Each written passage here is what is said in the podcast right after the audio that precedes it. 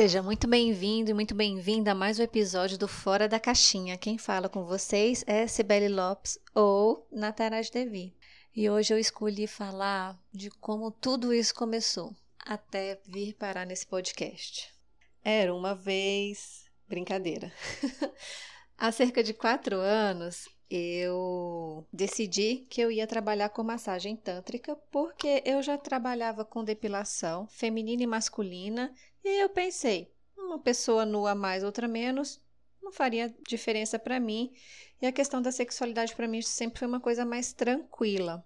É, e eu tinha sempre a intuição, sempre tive a intuição que não era uma coisa sexual. Então nunca passou pela minha cabeça fazer uma formação nesses lugares mais conhecidos aqui, principalmente de Brasília e de São Paulo. Eu escolhi uma pessoa que tinha uma formação lá no espaço do Oxo de Fortaleza, e quando eu procurei, a primeira coisa que ele falou: olha, tudo bem, você quer trabalhar com isso, mas a primeira coisa que você tem que fazer é experimentar a massagem. Eu falei: tá, ok, justo.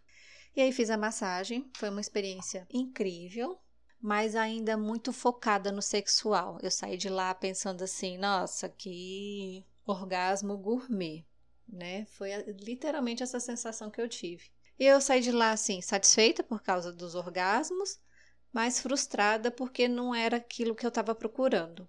E olha que eu não tinha estudado nada sobre Tantra. E aí passaram-se alguns dias, e eu me lembro que eu estava num show de, do tributo ao Tim Maia, aqui em Brasília, com a Ivete o Criolo, e tinha a música lá Eu te amo, eu te adoro, meu amor. E eu estava cantando ela para mim, eu me amo, eu me adoro, meu amor, e me abraçando e me beijando. Eu achei aquilo muito esquisito. E eu falei, alguma coisa aconteceu de diferente. E aí eu fui juntando as coisas e cheguei à conclusão que te, tinha sido a massagem tântrica. Eu falei, nossa, o mundo precisa disso, precisa de mais pessoas nesse estado como eu tô agora.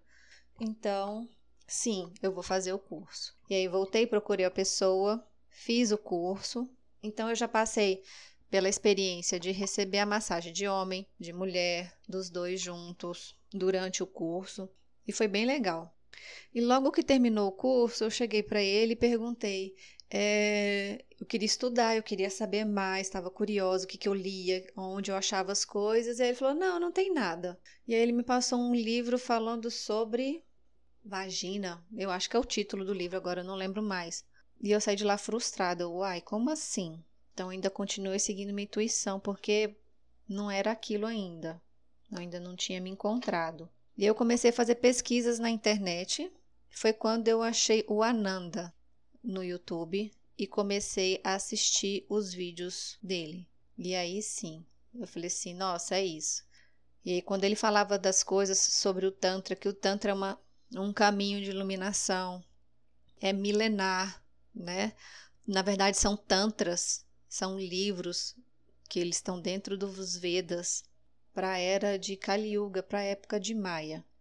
Depois eu faço um episódio falando mais detalhadamente sobre essa parte né, da ciência de, de, iluminação, de onde veio o Tantra e, e assim por diante. E aí aquela pessoa assim que estava tão distante de mim na minha televisão, eu assistindo os vídeos, daqui a pouco eu não lembro como eu já estava conversando com ele no Facebook. Eu acho que foi por conta de um, de um curso que eu ia em São Paulo fazer com ele. E daqui a pouco a gente estava conversando pelo WhatsApp. Falei, nossa, é uma pessoa tão distante agora tá tão próxima, né? E aí com ele eu fiz reciclagem. Eu fui algumas vezes para São Paulo, eu já cheguei ao ponto de ir uma segunda-feira para um curso, só para assistir um curso de mais ou menos uma hora, uma hora e pouco e voltar. Já fiz com ele imersão em alguns lugares, de passar o final de semana inteiro por conta de Tantra que aí no caso são vivências, né? Além do conhecimento passado, não tem nada a ver com massagem, mas são vivências e o conhecimento mais a fundo.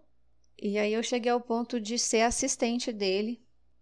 E agora eu tô fazendo o meu caminho. Porque o que, que acontece? O errado passou a ser o certo em relação ao Tantra.